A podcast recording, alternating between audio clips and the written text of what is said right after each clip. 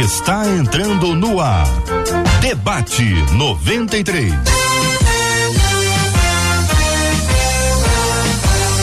Realização 93 FM. Um oferecimento Pleno News. Notícias de verdade.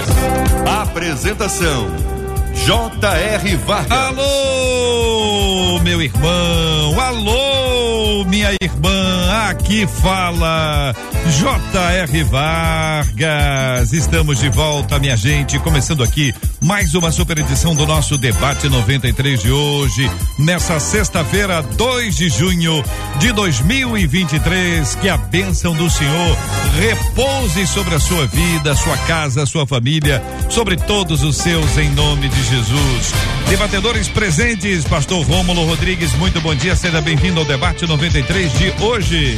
Olá, queridos, Deus abençoe vocês, bom dia a todo mundo, esperamos que seja bênção como sempre. Bênção, pastora Daniele Fraguito, no debate 93 de hoje. Bom dia, pastora. Bom dia, queridos, graça e paz. Vamos hoje debater sobre um tema muito importante, vai ser Benção, pastor Luciano Batista no debate 93 de hoje. Bom dia, pastor. Bom dia, JR, bom dia, debatedores, os ouvintes. Né? Vai ser uma alegria e mais uma vez um prazer estar aqui com vocês. Com a gente no debate 93 de hoje também Áureo Ribeiro. Bom dia, deputado Áureo. Bom dia, bom dia a todos os ouvintes, bom dia a todos os debatedores. Vai ser um privilégio poder participar nessa manhã. Muito obrigado, minha gente querida, acompanhando o debate 93. Bom ter você com a gente aqui nas redes sociais da 93 FM. Estamos transmitindo aqui agora, gente. Olha, aqui agora pelo Facebook da 93, é Rádio 93.3 FM. Para você que curte o Facebook, estamos no Facebook aqui agora. Também estamos no canal do YouTube da 93, é 93 FM Gospel, 93 FM Gospel, pra gente estar tá interagindo também ali. Você participa com a gente também pelo site radio93.com.br. Estamos transmitindo em áudio e vídeo. Você acompanha a gente no aplicativo app da 93 FM. O programa de hoje, o programa de todo dia, se torna um podcast a partir das 7 horas da noite. Estamos em 93,3 MHz e também, claro, com muita alegria, você interage com a gente pelo nosso WhatsApp 2196 803 8319 2196 803 8319 vai falar com a Marcela Bastos. Bom dia. Bom dia, JR Vargas. Bom dia aos nossos amados debatedores. Como é bom a gente chegar em mais uma sexta-feira na companhia deles. Interação é o que não falta por aqui, JR, porque tá todo mundo ligado no debate 93. A Fabiana lá de Nova Iguaçu já escreveu pra gente no WhatsApp dizendo, ó, tô ligadinha na espera do debate da melhor e tenho certeza que vai fechar a semana com chave de ouro. Vai mesmo, viu, Fabiana? Lá no Facebook, a Shirlene disse, ó, povo amado de Deus, eu quero mandar um forte abraço para vocês e dizer, tô ligada no debate 93. No YouTube, o Marcos Marquinhos já chegou, inclusive, já fazendo pergunta, já tá aí, você vê como é que a turma já tá com expectativa. Então você conversa com a gente em todos os lugares que o Debate 93 já tá no ar. Vamos que vamos! 93! 93! Um dos nossos queridos ouvintes diz assim: Olha, conheço muitos crentes que passam por grandes dificuldades, mas jamais, jamais abrem mão da dignidade. Em compensação, há vários que usam as dificuldades como desculpa para agirem de maneira errada. Por exemplo, quando alguém se aposenta por invalidez e depois Deus cura, é correto continuar recebendo benefício como se ainda estivesse doente? Na sequência, o que fazer quando a moral e a sobrevivência se confrontam? Seria esse o caso de largar tudo e viver pela fé? Ao deixar tudo, qual a garantia do sustento de Deus? Como diferenciar o que é pecado e o que é ética na vida do crente. Vamos do começo, vamos construir aqui com os nossos debatedores e com os nossos amados e preciosos ouvintes. A dignidade, não abrir mão da dignidade, não é uma característica cristã somente. A dignidade deveria ser algo a ser buscado por todos, mas o ouvinte, pastor Luciano, faz o destaque que conhece muitos crentes que, a despeito das dificuldades que passam, jamais abrem mão da dignidade. O que, que significa isso, na sua opinião, pastor? Meus queridos, bom dia mais uma vez. É, não abrir mão da dignidade é você não abrir mão daquilo que foi transformado na sua vida. A ética cristã, ela sobrepõe qualquer outra ética, porque andar com, com Cristo, andar com Jesus, é você andar é, com uma mudança moral. E o cristianismo é uma religião que proporciona esta mudança moral. Aquele que roubava não rouba mais, aquele que matava não mata mais, aquele que mentia não mente mais. Então ela causa essa transformação. Então, quando nós estamos falando de não abrir mão da nossa dignidade, é não abrir mão daquilo que foi transformado em nossas vidas. O querido pastor Rômulo, a sua perspectiva sobre esse assunto? Eu acho que a colocação que o JR fez no início foi exatamente a minha linha de raciocínio uhum. aqui. A gente tem que entender que dignidade uhum. não é coisa apenas de quem é crente. Né? Dignidade tem a ver com o caráter de uma pessoa, tem a ver com os valores que essa pessoa recebeu ao longo da vida. Dignidade tem a ver também, claro, com temor de Deus. Uhum. Então, temor de Deus, conversão ao cristianismo, é um dos aspectos da dignidade de uma pessoa. Uhum. Agora, por outro lado, quando não se tem valores, quando não se tem princípios, quando não se tem ética, a gente uhum. precisa diferenciar uma coisa da outra eu acho que aí qualquer oportunidade vale, qualquer conveniência vale, uhum. qualquer desculpa ou pretexto que o indivíduo tenha para negociar esses valores que ele ou não tem ou são distorcidos, também vale. Então, é, eu, eu pontuo inicialmente que quem tem dignidade, independente de religião, de ser crente ou não, tem valores quem tem valores não negocia esses valores. Valores é coisa que não tem preço. Uhum. Preço tem uma paga. Preço, alguém chega lá e diz quanto você custa. Ele vai lá e é tanto, ele paga. Valor não tem preço. Então, uhum. quem tem valor não tem preço. E se ele não tem preço, ele não negocia por nada, a despeito das desvantagens eventuais que isso possa acontecer, né? Porque você caminhar nos seus valores, nem sempre isso vai te trazer vantagens, nem sempre vai ser conveniente. Então, é por aí. Pastora Daniele, a pergunta, querido irmão, é o seguinte: houve um tempo em que o certo era certo e o errado era errado.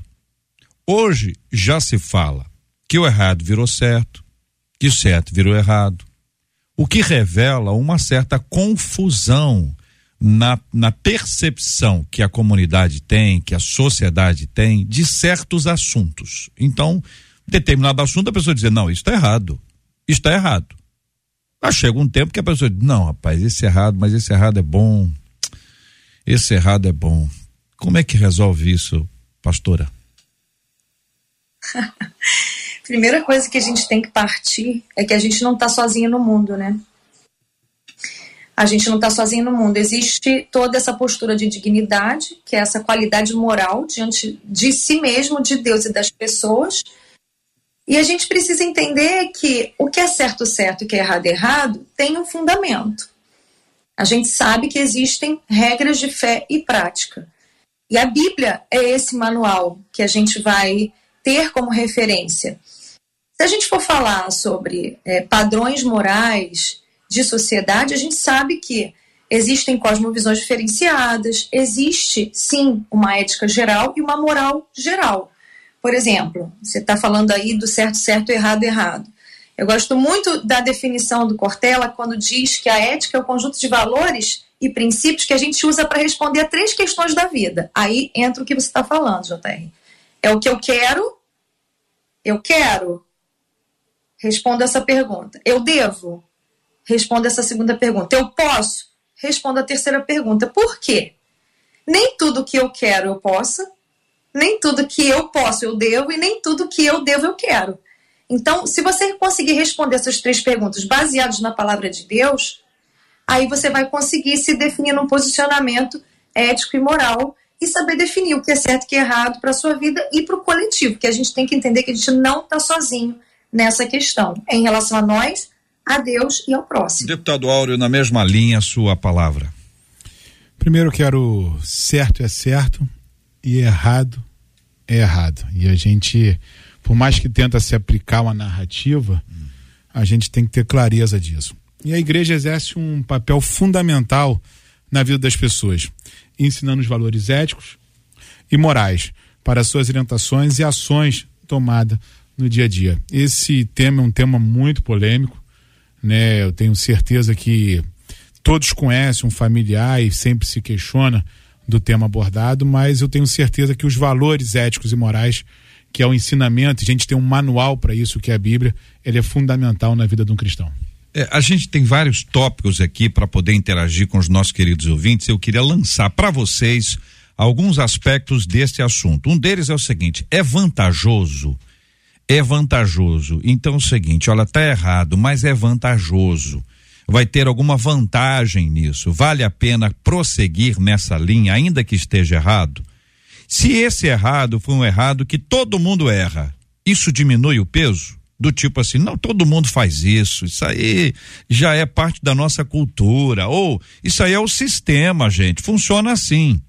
Como é que a gente se posiciona em relação a isso? Por exemplo, uma pessoa que quer se dar bem em qualquer aspecto. Vamos dar um exemplo simples aqui do dia a dia. Você recebeu um troco a mais. Quase não tem troco mais, né? Hoje em dia quase não tem troco mais, mas você recebeu um troco a mais. Te deram um preço errado de uma coisa. Ou você tem que seguir a ordem numa fila e você conhece alguém ou tem uma influência, você tá ali, ou alguém deu mole, ou uma mulher finge que tá grávida, um homem finge que tá enfermo. Esse tipo de, de armaçãozinha, de jeitinho que acontece pelo país afora. Eu pergunto a você, ainda que você saiba que isso está errado, mas gera alguma vantagem, você prossegue nessa linha ou você não segue em frente, pelo contrário, desiste plenamente? Quero saber a sua opinião aqui no Debate 93 de hoje.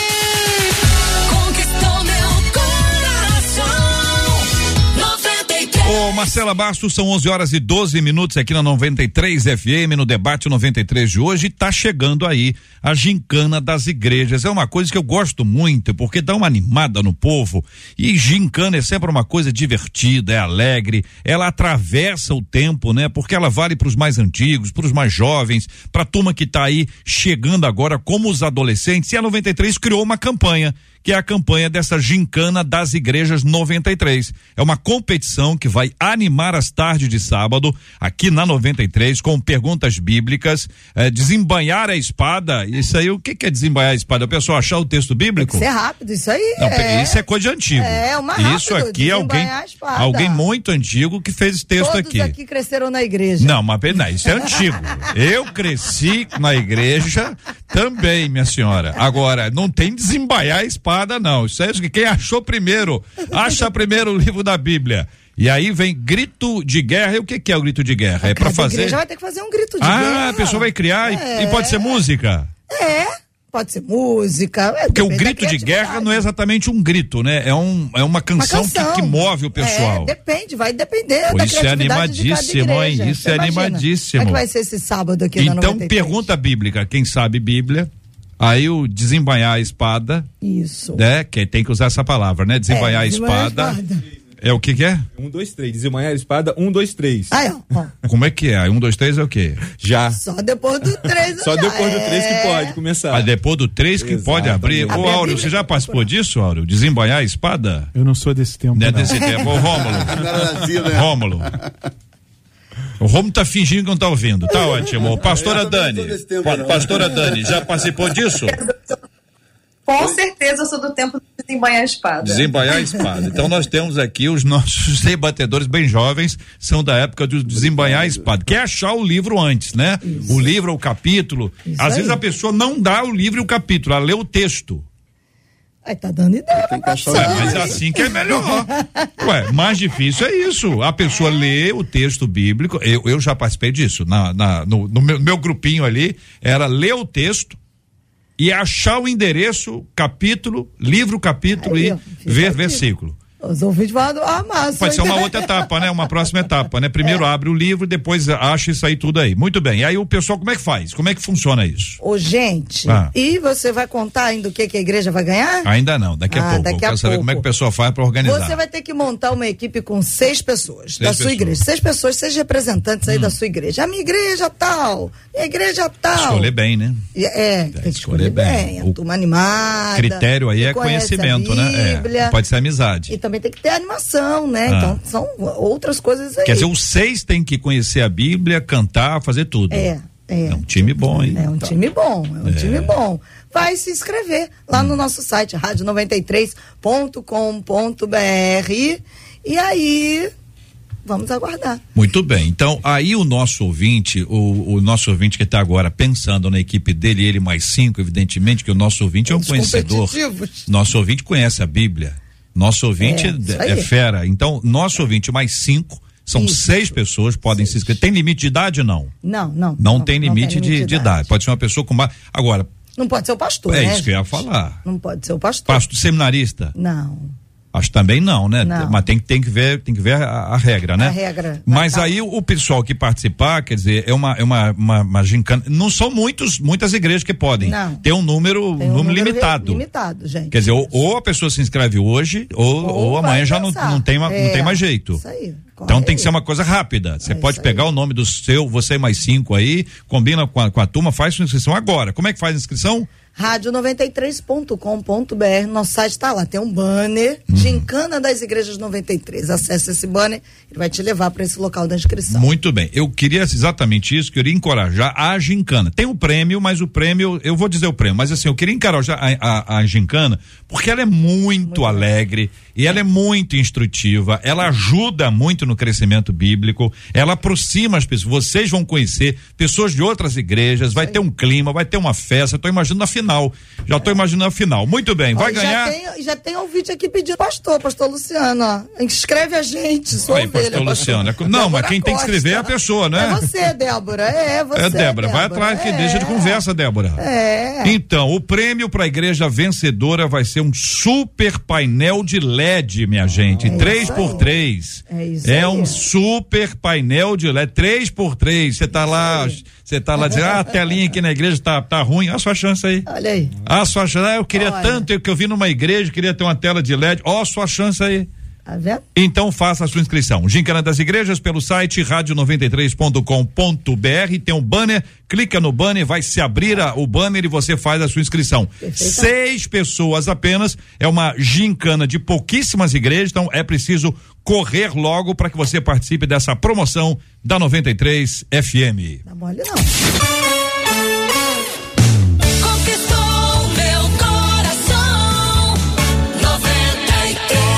Gente, e aí a nosso ouvinte aqui, o, o nosso ouvinte, ele dá, um, ele dá um exemplo, né? Que é importante que a gente tem.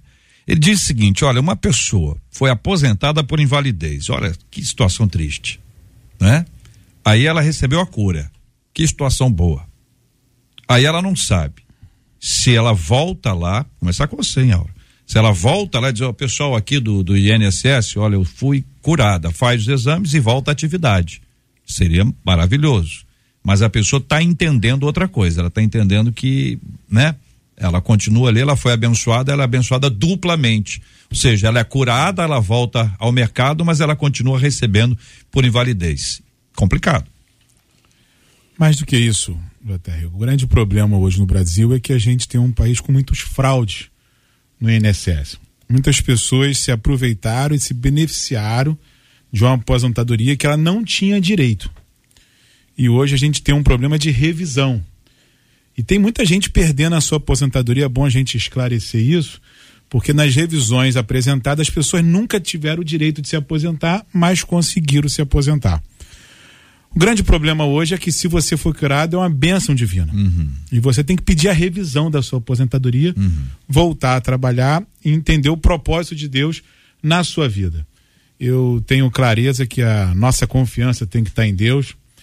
Tenho clareza que se você teve a bênção de ser ali restaurada a sua saúde, você foi curado, você tem que voltar a trabalhar, tem que voltar a exercer, mas essa esse debate tem que ser esclarecedor para que a gente possa entender que muita gente utilizou de um benefício que não era de seu direito para ser utilizado. E pode ser que esse benefício seja utilizado na frente de quem não era crente. Ah, ele não era crente, ele se aposentou, ele não tinha dinheiro, mas depois ele ficou crente. Se ele ficou crente, tem que ter mudança de vida, Mudança. tem que ter mudança de comportamento. E aí a Bíblia é muito clara nesse tema, né, abordado. Então eu tenho clareza que quem está nos escutando, algum ouvinte, se por um acaso se beneficiou, se na vida passada, antes de ser crente, essa mudança tem que ser praticada para que ele possa ser abençoado. Pastor Rômulo, naquela igreja, a pessoa estava numa situação financeira difícil. Procurou a igreja. A igreja ofereceu para esta pessoa, naquela igreja, uma cesta básica ou duas cestas básicas. Aí a pessoa melhorou. Melhorou. Mas pensou, não, eu vou continuar recebendo a cesta porque já vai me ajudando em outras áreas. Mas não é mais a necessidade anterior. Pergunta ao senhor. Uma pessoa que recebe ou que recebe ou recebeu, está recebendo a cesta básica por causa de uma extrema pobreza. Teve uma porta de emprego aberta, já começou a ter receita. Qual deve ser o comportamento dela, na sua opinião? Eu vou na mesma linha do deputado Áureo. Tem que, tem que ter consciência. Tem que, por um lado, admitir que Deus abençoou, abriu as portas, eh, enviou saúde, emprego, condições dela prover o seu próprio sustento. Isso é bênção de Deus. E outra coisa, entender que o que ela está pegando, a cesta básica, é, tá, é, pode ser dada para uma pessoa que precisa. Na verdade, de um modo geral, as nossas igrejas têm limite para dar cesta básica. A gente não pode dar cesta básica para tantos quantos precisem. A gente tem um limite.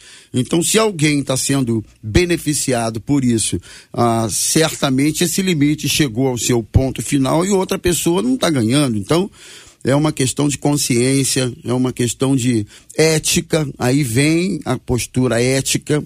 Ética é aquilo que você é com você mesmo, com a sua consciência, para com o todo, diante do todo. Né? O todo você tem é a questão da moral. Moral é aquilo que que re regula o comportamento de uma sociedade. E a ética é como que eu me comporto diante dessa sociedade. Então aí entra a questão ética, entra a questão da consciência, entra a questão da, enfim, é, tem que ir lá e avisar. Eu estou trabalhando, eu tenho meus recursos e ó, tá aqui à disposição. Não estou pelo contrário, uhum. ele pode passar a ser um contribuinte, doador, doador. alguém que vai uhum. ajudar o departamento social dele. Olha que bacana. Esse seria o ideal, né, Pastora Dani? O que fazer quando a moral e a sobrevivência se confrontam? É uma das perguntas que faz o nosso ouvinte. Primeiro eu quero trazer para nós aqui que nesses dois exemplos que os irmãos já abordaram, tanto na questão da, da cesta básica quanto na questão do benefício, haveria, de acordo com a moral cristã e a ética cristã, que isso aqui é basicamente um assunto de ética pastoral, né? A gente vai instruindo uma ética pastoral. É, a, deveria haver a consciência de uma dupla glorificação de Deus. Primeiro pela, pela cura, primeiro pela provisão de Deus e depois até por trazer isso como uma glória de Deus, chegando lá usando a sua moral cristã em primeiro lugar, porque a moral em primeiro lugar é para si, não para o outro. Né? A ética já é, apresenta essa moral para a sociedade. Agora, é primeiro para si essa moral. Né? O que passa disso e o oposto disso é moralismo, é eu impor essa moral que é para mim e a nossa é bíblica para o outro. E uma dupla glorificação do Senhor. Agora, entre sobrevivência e moral, pecado continua sendo pecado. O deputado Áureo abriu falando muito bem. Errado, errado, certo, certo. E não há o que se dispor em relação a isso. Sobrevivência e moral, sobrevivência e ética, a gente, a gente sabe que a moral bíblica e a ética bíblica, ela parte de alguns preceitos. Nós temos o decálogo, nós temos os evangelhos, nós temos as cartas paulinas, nós temos o sermão do monte. E se a gente partir, por exemplo, vamos lá, de sobrevivência moral, o oitavo mandamento, que é não roubarás, a gente, dentro de uma desigualdade social, a gente vai continuar tendo não roubarás como pecado, como mandamento, como erro, mesmo que hajam justificativas né, é ali que tentem explicar, mas continua sendo isso. Então, a sobrevivência moral, você precisa primeiro ver quais são os valores que valores são esses? O que é absoluto? Deus é eterno e imutável. Então, toda lei de Deus, todo princípio, todo valor, toda lei de Deus é imutável. A lei dele é eterna, não muda. Então, roubar continua sendo roubar, matar continua sendo matar. Então, mesmo por uma questão de sobrevivência, a gente precisa entender que nós temos meios de sobrevivência que não são pecaminosos. O problema é que a maioria não quer se utilizar desses meios. Meus amados, eu insisto em dizer que a ética cristã ela sobrepõe todas as outras éticas conhecidas na sociedade. Eu penso que a igreja ela é o modelo para essa sociedade e tudo parte da igreja. Penso também que o nosso comportamento cristão não pode ser influenciado por fatores adversos, circunstâncias que estão ao nosso redor. Nós temos uma linha de conduta e essa linha não tem curva, ela é reta e não vai ser é, volúvel a ponto de deixar ser influenciada por contas, por conta de comportamentos que a sociedade tenta impor à igreja ou ao cristianismo. Então, eu creio também que nós temos a semeadura, a lei da semeadura, e se Deus abençoou, se Deus deu a, a, a, a cura, que se Deus deu é, é, a oportunidade de estar vivendo uma vida é, com saúde, não transforme a bênção que Deus deu em maldição. Eu tenho uma família na igreja que estava sendo ajudada. Eu acho que todo mundo aqui deve ter uma experiência dessa. Estava sendo ajudada Uhum. com cesta básica e todo domingo de ceia que tinha que levar o quilo. Essa família que era ajudada, ela levava o quilo. E chegou um determinado tempo que essa família me procurou e disse assim, pastor, eu estou procurando porque não precisamos mais receber a ajuda da cesta básica da igreja. Pode estar ajudando outra família. Esse é um comportamento ético cristão. Eu perguntar para vocês, e aí lan- lançando essa reflexão para um conceito de vantagem e o conceito de sacrifício. Aquilo que eu vou doar ou aquilo que eu quero retirar. Tirar do outro. Vantagem é tirar do outro, né? É arrancar do outro aquilo que é dele e eu quero que seja meu. Tirei uma vantagem de alguém. Eu estava numa fila, tinha uma, dez pessoas na minha frente, eu dei um gesto, dei um dinheiro, passei na frente dessa pessoa. Tirei vantagem. Eu, eu saí adiante das pessoas que estavam na minha frente. Isso aplica a tudo. E a gente vai, vai vendo na, na- nas histórias algumas coisas interessantes. Aqui, uma, uma homenagem aqui dessa, dessa perspectiva de sacrifício que envolve um ministro.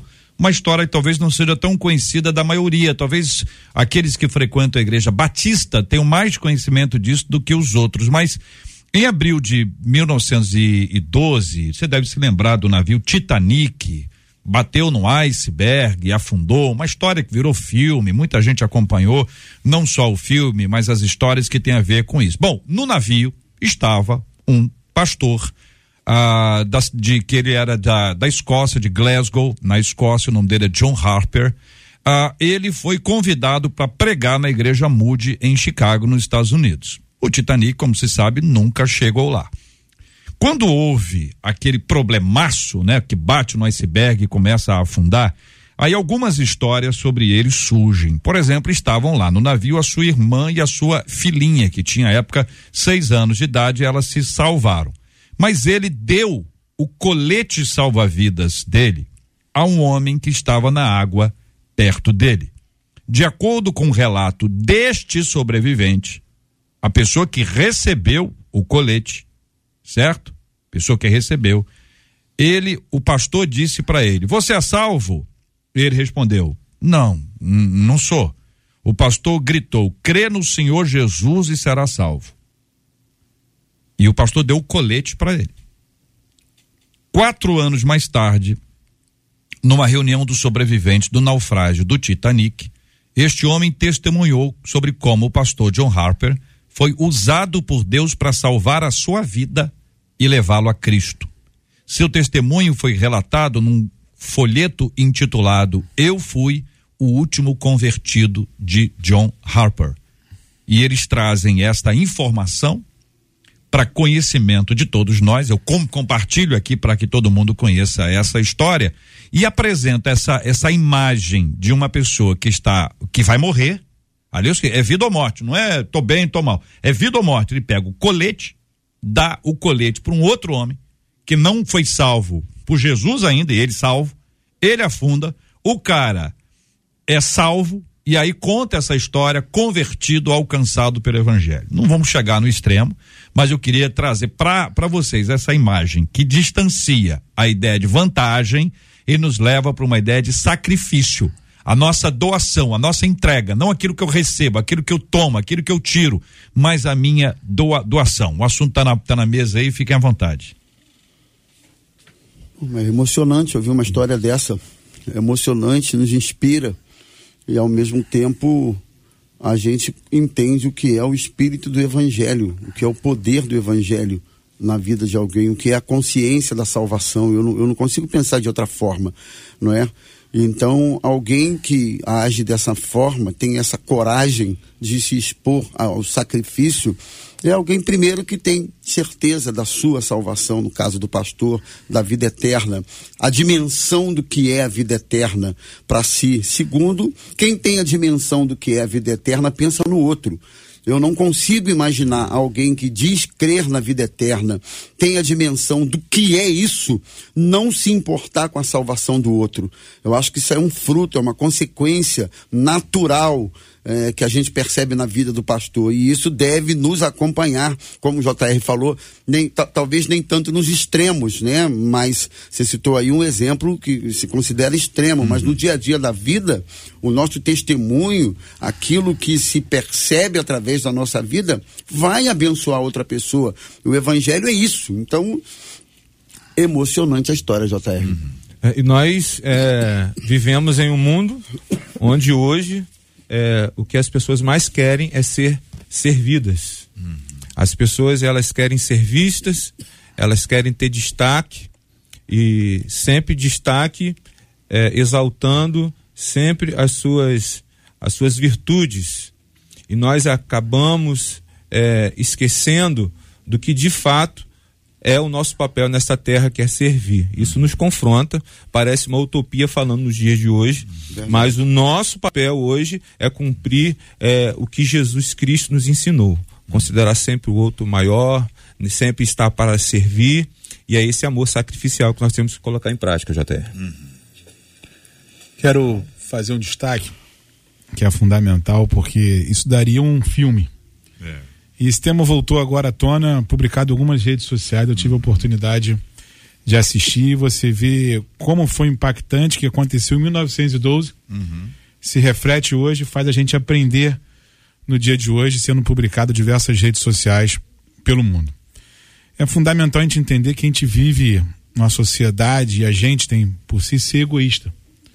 Como é difícil você imaginar você ter a sua oportunidade de salvação e você abrir mão de sobreviver com todos os conceitos estava ali, tinha irmã, tinha filha, e ele preocupado com a salvação do outro, de ceder ali o colete, aonde que ele poderia ser salvo, já estava salvo, e ser salvo a sua vida naquele momento.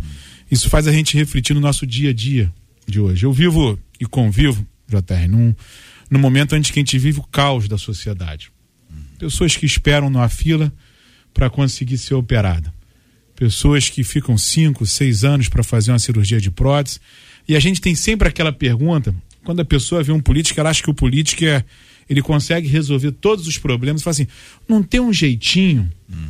de eu avançar na fila, mas ele esquece se ele avançar na fila quem está seis anos esperando vai ficando para trás. A própria pessoa propõe isso. E a pessoa te propõe isso de uma forma achando que é a melhor caminho ela seguir, uhum. da ineficiência do Estado de não conseguir suprir, mas ela quer sempre a vaga do outro para poder se dar bem. Então a gente vive nessa sociedade, uhum. nessa cultura implementada de quando você vai entrar no trem, no trem ele vê que tem pouca gente, ele dá um empurrão para pegar o seu lugar.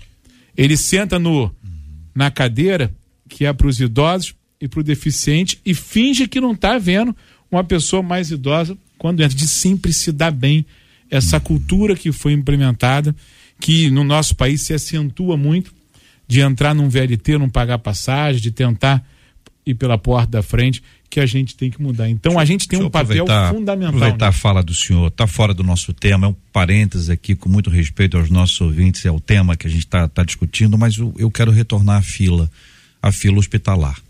A fila para uma operação, a fila para um atendimento, a fila para isso, para aquilo. A impressão que dá, deputado Áureo, é que não se quer resolver. Eu estou dizendo para o senhor a minha impressão. Não estou dizendo que é, seja isso. Porque já tem 557 anos, para usar um termo superlativo aqui, que este é um problema recorrente. Você tem um hospital X, qualquer hospital, público, hospital X, tem uma fila enorme de pessoas e tal. Você tem um hospital especializado. Às vezes é uma especialização, uma especialidade assim que é que é que é, é, é- é alvo de muita busca. Ortopédica, por exemplo, vamos falar do into. Ortopédica. Tem muita gente que quebra a perna, que machuca o braço, que tem que ter uma cirurgia. Esse é um problema muito grande. Quanto mais a idade, mais isso vem a acontecer. A pessoa entra numa fila. Então temos uma fila. Tem que ter uma fila, tem que ter uma ordem. Maravilha. Aí a pessoa fica ne- nessa fila aí que o senhor falou. Quando alguém pro- procura o senhor, o senhor diz isso: olha, não, querido, não posso puxar, não. Mas tem outras tantas pessoas que puxam. Por isso a pessoa fica na fila tanto tempo. Ao mesmo tempo, a pessoa chega, às vezes não tem um médico que está ali. O culpado, às vezes, nem é o médico, é quem organizou, um, administrador dessa fila, que organiza o processo como um todo. No final disso, é a última linha minha, é o seguinte: a impressão que dá é que não se quer resolver, porque quem precisa não tem uma voz tão ativa e tão influente quanto outros, que podem resolver de outras formas e têm uma voz ativa e forte. É, a minha fala é sem a menor esperança. Estou aqui, estou desesperançado nessa minha fala. Eu sou cristão, eu creio em Deus e vou, vou até o final pensando nisso. Mas eu não queria espiritualizar esse ponto aqui. Pergunta ao senhor: isso tem jeito? Ou, na sua opinião, isso é isso mesmo? É o sistema, é o en- engajamento político, são as escolhas políticas. E tem um administrador que não é tão bom assim. O diretor daquele hospital não era para estar ali, é uma pessoa ótima, tal, mas está ali só porque tem influência, só porque tem amigos, ou faz parte de um grupo pô, político, seja o que for. Como o senhor, deputado Áureo, analisa esse assunto? Primeiro, JR, eu vou falar que a minha esperança continua intacta. Eu não perdi isso, me motiva a estar na política. Eu acho que a gente vive um grande problema ético e moral no Brasil. E isso se reflete em todos os atendimentos públicos. A gente no Rio de Janeiro foi beneficiado por ter sido capital com a maior rede hospitalar do país. Verdade. A gente tem um hospital de bom sucesso, hospital servidores do Estado, a gente tem um INTO, a gente tem um hospital do câncer, mas a gente vive o maior caos de saúde pública. E isso precisa ser um debate da sociedade. Eu tenho certeza quando o povo se reúne e coloca isso como debate central, a gente conserta todos os problemas. Que uma coisa que político tem é medo de povo. Né? Eu acho que isso tem que ser claro e tem que ter muito, muita clareza nessa informação. A gente precisa sim mudar esse quadro do Rio de Janeiro, a gente precisa sim se reunir, ter uma postura ética, ter uma postura moral, porque tem jeito, dá para mudar, o investimento financeiro é muito forte, tem muito recurso do governo federal empregado nos hospitais do estado do Rio de Janeiro, do estado do Rio de Janeiro. A gente avançou muito nessa questão sistêmica de colocar uma fila pelo CISREG, de ter o acompanhamento dos órgãos competentes como o Ministério Público, mas infelizmente a gente não consertou esse problema. E esse é um problema que a gente tem que avançar para salvar vidas. Porque quando você fala em aposentadoria, voltando para o tema central, muita gente se aposentou porque não conseguiu fazer a cirurgia. Sim. E tem gente com 5, 6 anos, tem gente que é chamada para fazer a cirurgia, JR, e quando chama já não está mais viva. Não aguentou o tempo de esperar. Então, e isso tem que deputado, gerar essa- uma indignação essa- nossa essa é a realidade. como brasileiro de não Isso. aceitar o que está acontecendo no nosso país e de pedir acompanhamento. É. Essa fila tem que ser aberta sim com o Ministério Público, tem que ser acompanhada e tem que ter o nosso foco de fiscalização e controle nessa etapa. É, eu estou dizendo para o senhor que eu não tenho esperança no, no, no governo, nos governantes. Eu não tenho esperança. Eu tenho esperança em Deus. Deus vai fazer um milagre, vai levantar uma pessoa, Deus vai agir apesar dela. A pessoa é má, intencionada, mas Deus vai agir assim mesmo por amor aos outros, por amor ao povo. E essa essa luta é imaginar o seguinte, que essa pessoa que está na fila ela tem um nome, seu fulano, dona fulana, que a vida parou. A vida, cara, é uma vida só. Todo mundo aqui só tem uma vida. E a vida da pessoa parou, ela tem lá, tá sete, oito anos esperando alguma coisa acontecer. Em alguns casos, a pessoa tem dor. Gente do céu. A gente não aguenta dor. E a pessoa vai se adaptando àquela dor, tomando analgésico, para em cima de analgésico, aquele analgésico é, é, diminui essa dor, mas cria um problema mais adiante. Então, assim, é, é como se pudesse imaginar, olha, vamos pegar esse hospital aqui, ó, esse aqui, ó, esse aqui, elegemos esse hospital, vamos resolver esse negócio desse hospital. E aí vamos multiplicar isso para os outros. Não está na nossa pauta, não está no nosso assunto, estou falando para o senhor, estou falando para todo mundo, porque eu acho que é uma. O senhor está aqui, né? O senhor me lembrou o assunto, eu nem estava lembrando. E a gente precisa relembrar esses, esses temas e buscar isso. E o senhor, que é um homem de Deus, que conhece o Evangelho mais do que outros, tem essa responsabilidade também da sensibilidade, da observação das pessoas, anda no meio da, das pessoas, como o senhor disse. O político tem medo de, de povo, foi isso que o senhor, o senhor falou.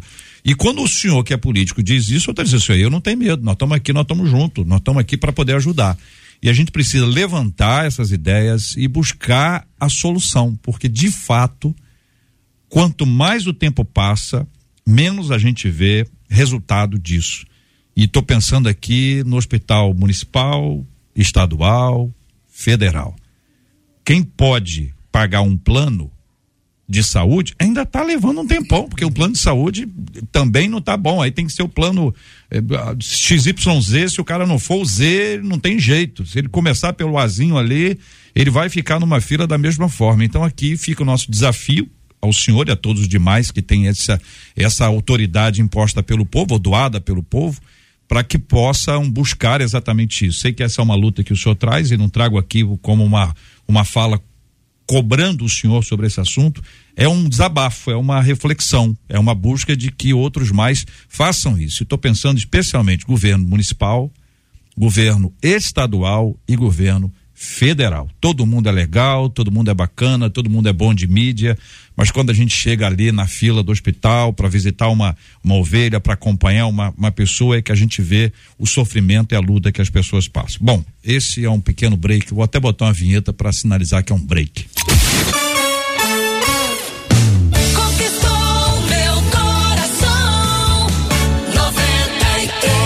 Marcela, e aí o povo? Nosso povo está falando. A Gláucia, por exemplo, disse para mim: dignidade é como uma identidade que a gente vai levar pela vida toda. Então, isso vai nos acompanhar. A Raquel disse: princípios e valores são irrevogáveis, até porque o nosso Deus é um Deus de princípio. Não dá para ser cristão e não ter princípio, disse ela. Já Bernadette já começa a puxar dizendo.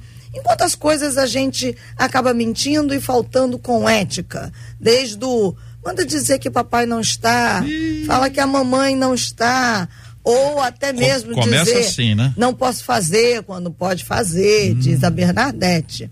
Outro Pessoa ouvinte pede, pede o dinheiro, a pessoa diz, diz que não tem. tem. Ela levanta essa bola também. É. Uma outra ouvinte pelo WhatsApp disse assim: para mim, honestidade é tudo e conta a história. Achei na rua 1.160 reais. Não sabia de quem era. Comecei a investigar. Encontrei a pessoa. Ó. E devolvi o dinheiro. Graças e aí ela disse assim: eu acho que isso deveria ser o princípio de qualquer um. Só que. Ah, Aí começam as histórias. Hum. Uma das nossas ouvintes disse que o ex-sogro Isso. era policial federal. Meu Deus. Hum. Sofreu um acidente, ficou cadeirante. Mas Deus o curou. ó. Atualmente ele anda.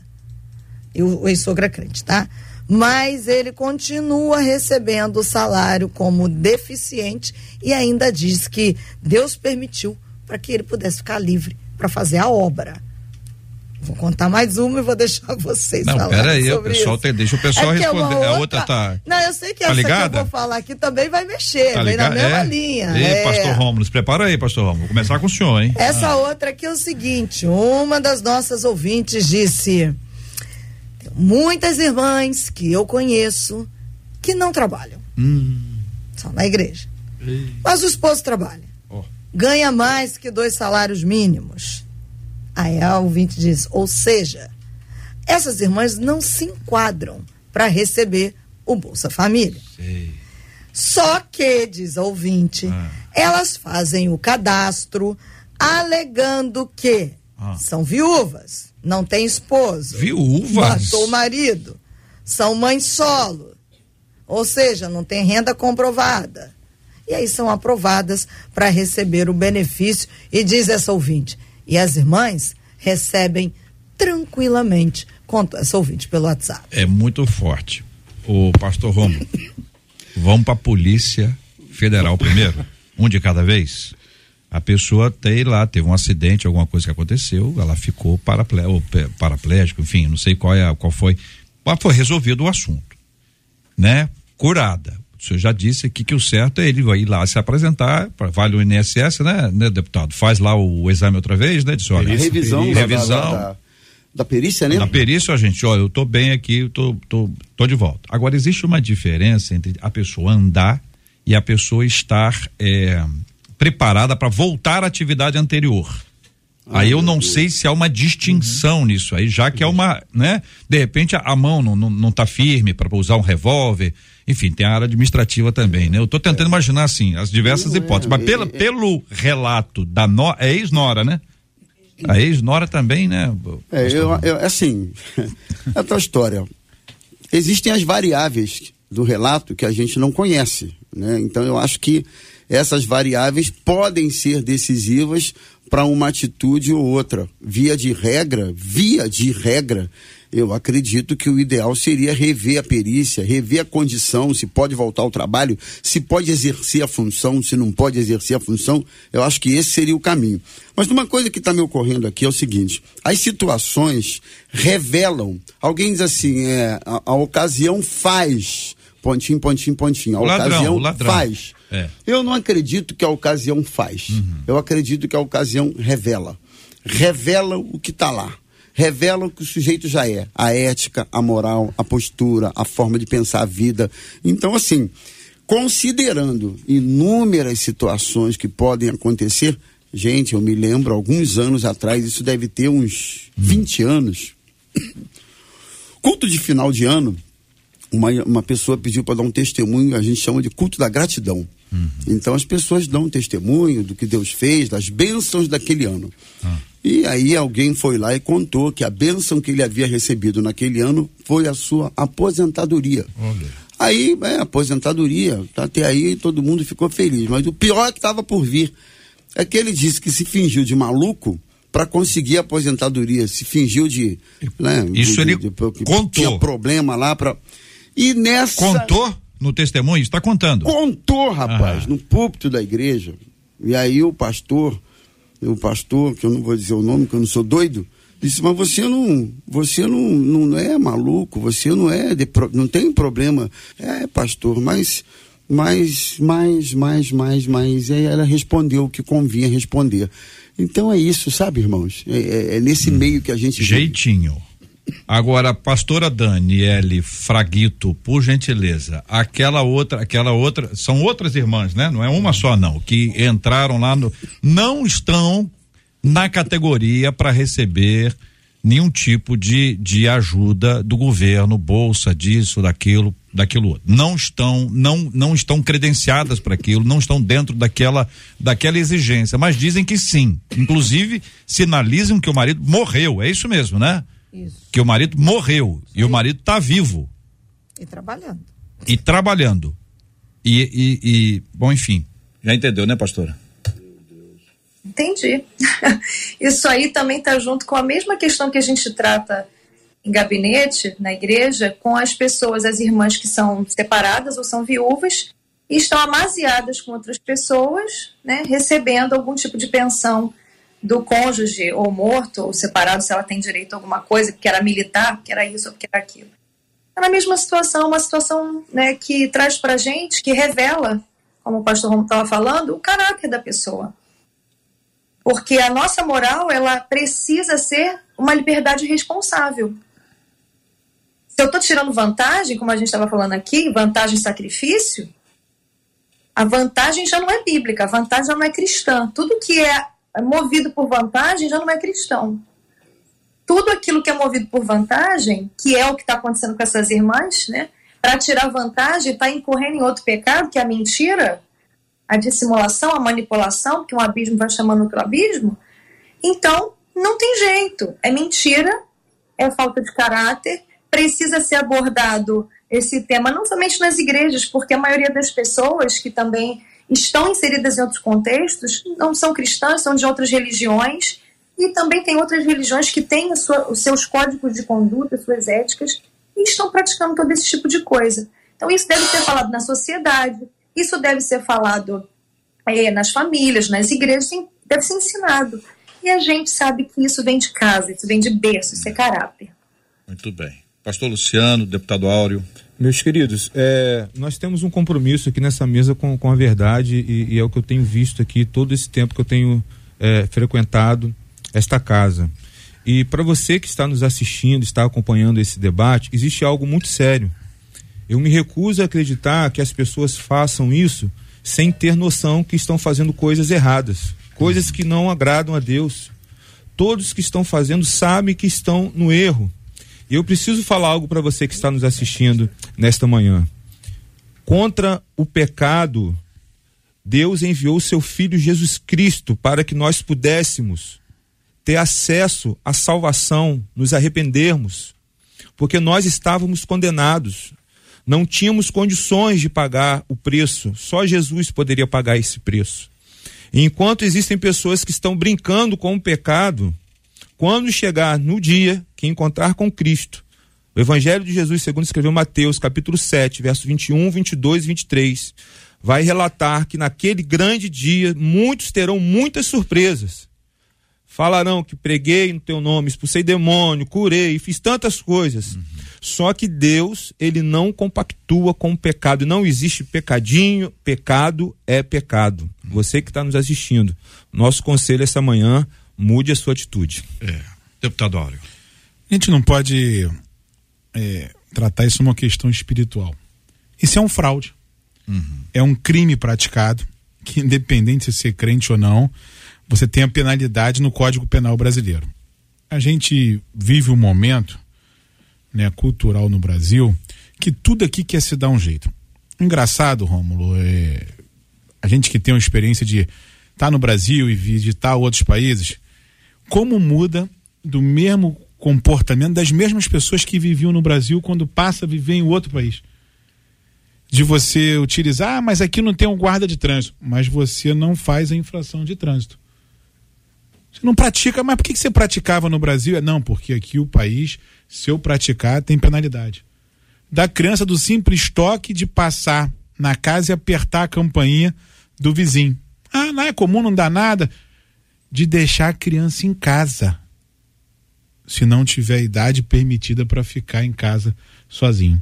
O que tem acontecido no Brasil, essa questão do Bolsa Família, dos programas de benefício, que a gente tem uma fraude absurda ela não precisa nem emitir, porque ela pode estar amigada com o companheiro, chega lá, ela só informa que não é casada e que não tem renda para como sobreviver e se utiliza desse benefício. E ali, JR, a gente está falando de filhos de juízes, uhum. de filhos de funcionários públicos, de pessoas que ocupam um cargo público, como teve deputados federais com a esposa recebendo o benefício do auxílio emergencial que foi visto por todos.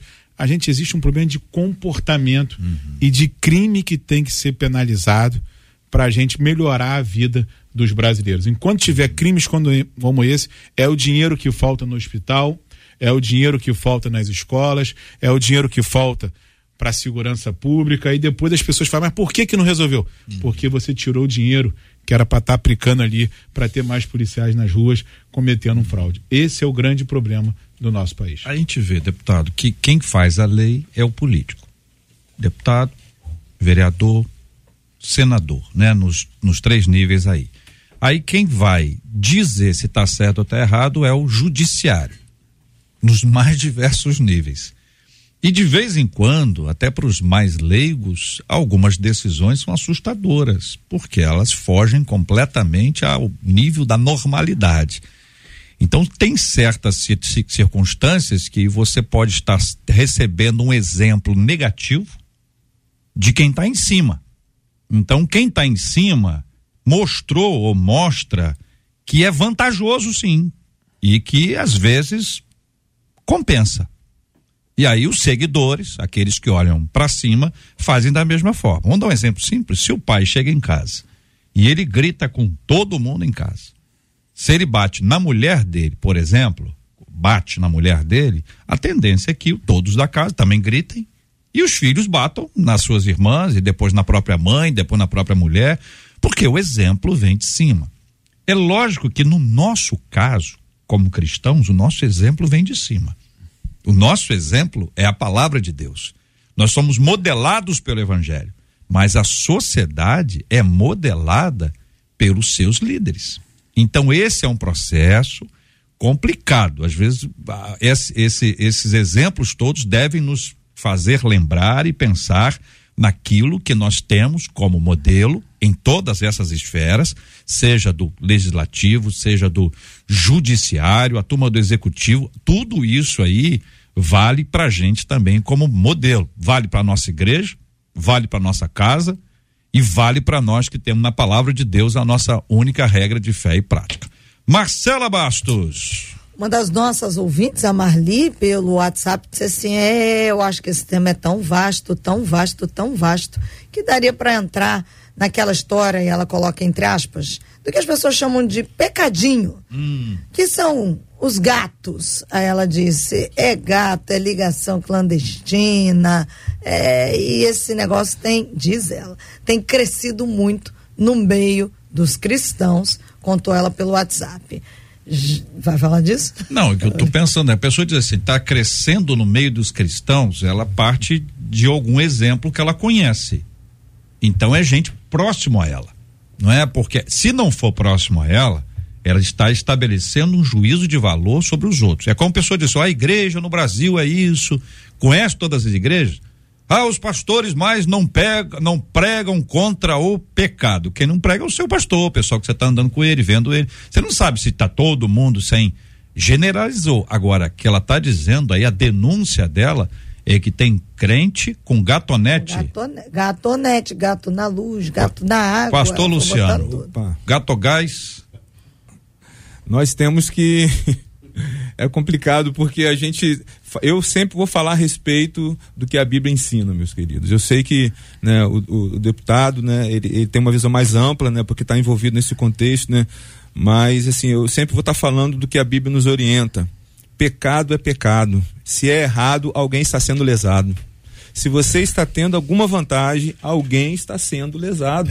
E você precisa viver uma vida diferente. Aliás, a Bíblia, o, Senhor, o próprio Senhor Jesus, ele nos ensina que nós temos que ser o sal da terra e a luz do mundo. Nós somos diferentes. Nós não podemos ser igual e estar quando é, é, como massa de manobra. Não, nós somos estamos, a igreja de Cristo está na terra para fazer a diferença, para ser o modelo do caráter de Deus nessa sociedade.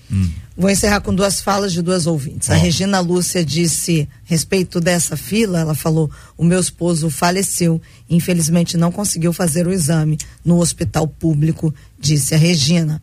Já uma outra ouvinte, eh, eu perdi aqui o nome dela, mas ela disse que o irmão dela, ah, a Denise Matos, ela disse: meu irmão faleceu aos 48 anos com complicações re- renais. Ele recebia auxílio doença, mas eu vou dizer a vocês, tudo que ele mais desejava era ficar bom para trabalhar e não depender de auxílio nenhum, diz a Denise. A pessoa honrada, né, gente? A pessoa honrada. Muito obrigado aqui aos nossos queridos e amados ouvintes pela participação no debate 93 de hoje. Um outro ouvinte nosso dizendo: a Bíblia diz que o nosso corpo é templo do Espírito Santo, né? Mas o que que isso realmente significa? Qual o significado disso na prática na nossa história? Todas as pessoas, então, são templo do Espírito Santo? Todo mundo é templo do Espírito Santo? Na prática, como se deve guardar esse templo?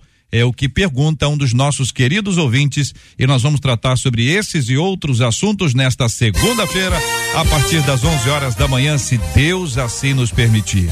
Minha gratidão aqui aos nossos queridos debatedores, Pastor Rômulo Rodrigues. Obrigado, meu irmão. Ô, gente, eu que agradeço mais uma vez a oportunidade de estar aqui. Eu me lembrei de um versículo. Jesus disse assim: Bem-aventurados aqueles que têm fome e sede de justiça. Assim serão fartos. Deus abençoe vocês e até a próxima. Pastora Daniele Fraguito, muito obrigado, pastora. Obrigada mais uma vez por estarmos juntos. Um grande beijo à minha igreja linda, Projeto Vida Nova de Nilópolis. Meus pais, Deus abençoe. Pastor Luciano Batista, muito obrigado, querido. Um abraço a todos, a minha igreja, Jardim Boiúna, na Barra da Tijuca, e a minha querida esposa Cristina. Deputado Federal Áureo Ribeiro, muito obrigado, deputado. Eu agradeço aqui a oportunidade de participar desse debate da Rádio 93 FM, que leva informação, que confronta e que faz a diferença na vida das pessoas. Obrigado, querido. Quero agradecer aqui a Marcela, Marcela, os nossos queridos companheiros de trabalho, a Luciana, a Adriele, o JP, o Luiz Augusto, anunciando que o Gilberto Ribeiro já está aqui nos estúdios da 93 FM para começar a nossa caravana e na sequência aqui o nosso pediu tocou de hoje e a gente anunciou agora há pouco a gincana, né? Que é uma é uma ação muito interessante, né, Marcela? Exatamente, corre porque nas tardes de sábado aqui da 93 FM a gente vai ter a gincana das igrejas você vai participar de uma tarde animada, ainda pode faturar um super painel de LED 3x3 aí para sua igreja. Então corre para inscrever sua equipe. São equipes compostas por até seis, ah, até não, são compostas São por seis. seis, integrantes. E nós temos ali algumas atividades. Dentre essas atividades, nós temos perguntas bíblicas, perguntas bem feitas, perguntas colocadas. Nós temos o desembanhar a espada. É quem acha primeiro o texto bíblico. E eu propus aqui que vocês lessem o texto bíblico e os competidores achassem aonde está na Bíblia aquele texto bíblico para ficar mais animado o negócio. Grito de guerra, que é uma coisa animadíssima, e muito mais. Eu gosto do e muito mais, porque é a economia de quem escreveu. E muito mais. Então, e muito mais, nós temos essa bênção aí. São seis equipes, são, são seis integrantes. São seis integrantes. É um número limitadíssimo para a equipe. A pessoa tem que se inscrever rápido, tem que se inscrever agora. É pelo site, não é isso? Pelo site rádio93.com.br, você vai ver lá o banner da promoção, clica nesse banner e você vai ser levado a esse lugar da inscrição. Correndo, tem que ser rápido, rápido, rápido. E o prêmio é um painel, um super painel de LED, ah, 3x3. É uma coisa sensacional. Um abraço para os nossos queridos da Jetson LED. E é uma oportunidade muito legal de você abençoar a sua igreja. Porque vai montar essa estrutura, a igreja vai ser beneficiada e você vai ser parte dessa grande ação, o que é muito legal.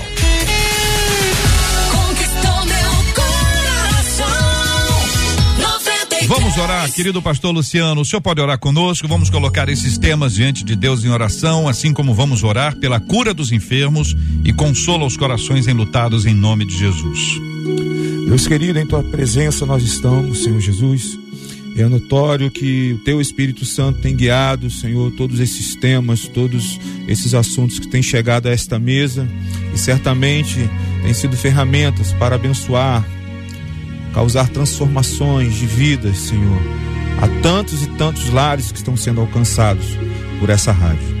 Senhor, eu quero te colocar também, Senhor, neste momento, aqueles que estão enfermos, que estão nos acompanhando nessa hora, precisando de uma cura, precisando de uma ação sobrenatural. Nós cremos que tu és Deus de perto e tu és, tu és Deus de longe também.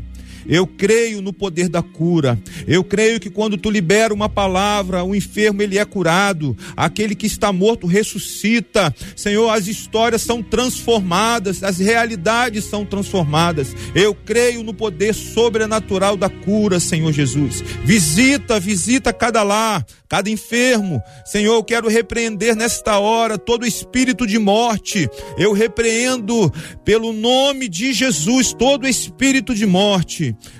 Também te peço, Senhor, por aqueles que estão neste momento, Senhor, com o coração enlutado, Senhor. E me vem à memória agora a irmã Lidomar, que no dia de ontem, Senhor, acabou perdendo, Senhor, o seu esposo. Senhor, venha consolar aquele coração daquela filha, Vanessa, Senhor, dos irmãos.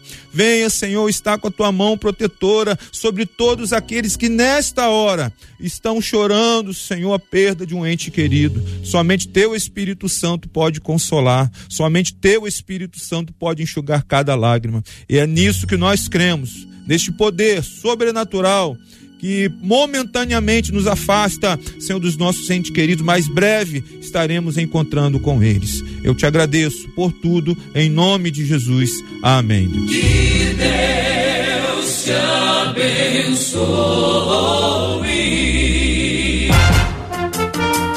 Você acabou de ouvir Debate 93.